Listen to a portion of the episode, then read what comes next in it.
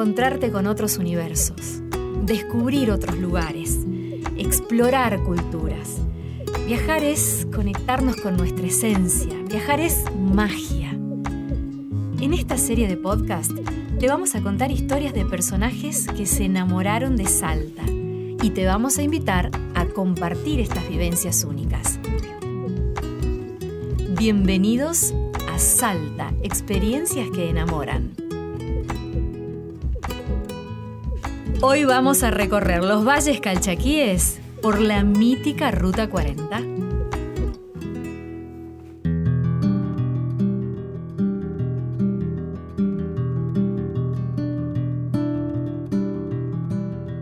En el capítulo de hoy vamos a conocer a Gustavo Recio. Él es fotógrafo especializado en arquitectura. Vive en la ciudad de Buenos Aires. Y hace unos años, unos 22 más o menos, tuvo que venir a Salta por trabajo a hacer fotografías de hoteles boutique y de diseño. Llegué a una ciudad desconocida para mí, eh, a una provincia desconocida para mí, y emprendimos un viaje con unas eh, traffic eh, en algunas partes del camino, con unas 4x4 en otras partes del camino. Y este, el organizador de todo esto, quien se convertiría más tarde en íntimo amigo mío, este, estaba preocupado por mi silencio por mi, mi, falta de interés por, por fotografiar el paisaje.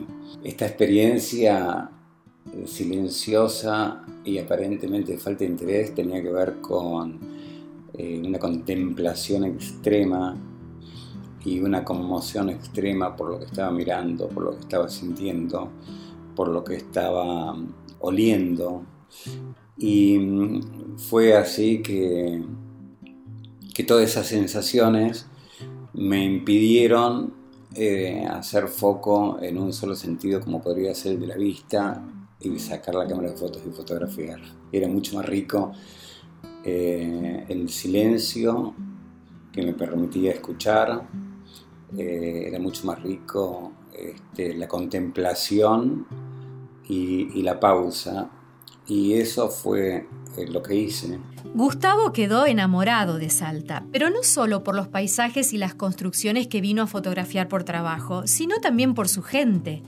Con el correr de los años, siguió viajando a Salta y así, desde su óptica, comparte observaciones sobre la arquitectura de alguno de los pueblos más bonitos de la provincia. Hay una, hay una danza amistosa eh, que se ve en el paisaje de estas pequeñas casas de adobe eh, y estas enormes salas, así las llaman a los cascos de estancias o a las casas, son extremadamente austeras, sin importar el tamaño.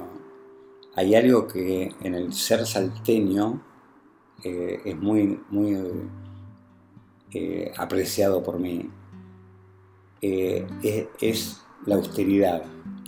La austeridad como, como sinónimo así de sobriedad.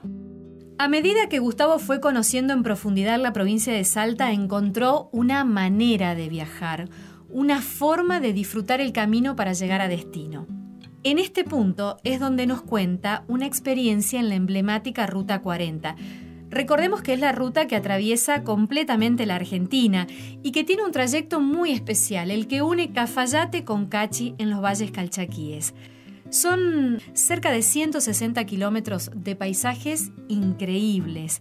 Algunos incluso se animan a calificarlos como surrealistas, sobre todo si nos paramos en la quebrada de las flechas, ese punto que forma parte del monumento natural Angastaco. Tampoco te podés perder una visita a la iglesia de Molinos, construida en 1659, y allí levantar la vista y ver el cielo más azul de todo el planeta. Después, llegar hasta Colomé para conocer el Museo de la Luz y caminar por una de las vides más antiguas de la Argentina. Y llegando a Cachi, podés conocer el Camino de los Artesanos. Está en paralelo a la Ruta 40, en el Colte, en Seclantás. Y sin ningún apuro en llegar, sin decir, tengo que, salimos de a las 9 de la mañana, por ejemplo, salir a las 9 de la mañana de Cafayate para ir por Ruta 40 Cachi, sin pensar que hay que llegar a tal hora, Cachi, porque eso sería condicionar la experiencia y la experiencia es en Salta el camino. Eh, el llegar es un punto más de ese camino y en, eh, y en algún momento el llegar al destino se transforma en el término de esa experiencia y en el inicio de otra, en el inicio de esos días que uno va a estar en tal pueblo, o que uno va a estar en Molinos, o que uno va a estar en La Poma, pero la experiencia del trayecto y del transitar, tal como entiendo yo que es ideal viajar en Salta, se termina con la llegada. En 2020, en el año de la pandemia, Gustavo tuvo un deseo muy particular. Quiso viajar desde la ciudad de Buenos Aires hasta La Poma, un pueblo a unos 50 kilómetros aproximadamente de Cachi. Allí quiso cumplir su deseo, simple pero profundo. Y para lograrlo tuvo que ser muy paciente. Finalmente lo pudo concretar. Yo creo que todos tenemos este tipo de experiencias pendientes. Tenía, y lo tuve durante creo que todo el 2020, la inquietud de tomarme una taza de café con leche en la poma.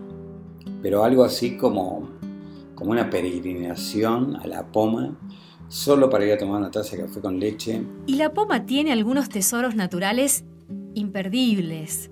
El Puente del Diablo, por ejemplo. El volcán Los Gemelos, que son dos volcanes guardianes del pueblo. O los graneros incaicos. Es un lugar lleno de magia. También se hizo muy conocida por la samba La Pomeña, compuesta por el Cuchi Leguizamón y por Manuel J. Castilla, que está inspirada en un monumento viviente, la coplera Eulogia Tapia, que aún hoy sigue caminando por las callecitas de ese pueblo. Hay un lugar en La Poma, una vieja casa, donde una señora con el rostro muy curtido, con la edad marcada en él, trae una taza de café sin, sin vacía Luego trae una jarra de café, una jarra de leche, unos bizcochos que creo seguramente los debe hacer ella, no los he probado en ninguna otra parte, y un pedazo de manteca. el placer es absoluto. Y si bien lo sirve una mesa en el interior de su casa, eh, yo tomo todos esos objetos y es un momento de una intimidad absoluta, es un momento como de meditación, a partir de ahí tomar esa taza de café al sol en la vereda con el bizcocho apoyado arriba de una madera, eh, me, me, genera un placer tan grande, pero no solo por el momento ese momento y por lo rico de las cosas que estoy saboreando, sino que me traslada a un lugar muy, muy, muy adentro mío. Me traslada a un lugar de, de, pensamiento profundo.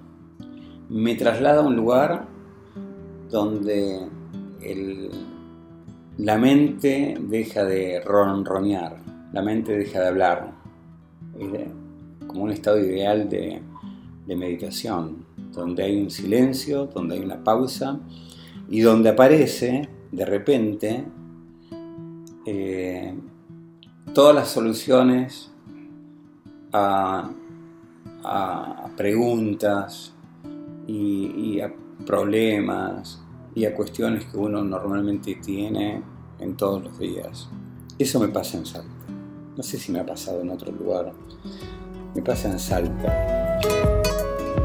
Todos tenemos algún disco que escuchamos en el auto mientras viajábamos por alguna ruta, o ese vino que nos tomamos bajo las estrellas, el aroma, alguna comida recién hecha, algún atardecer, esos recuerdos que quedan grabados en nuestro corazón para siempre y que pasan a ser parte de nuestra propia historia. De eso se trata los viajes. ¿Cuál es ese recuerdo imborrable que hoy es parte de tu vida?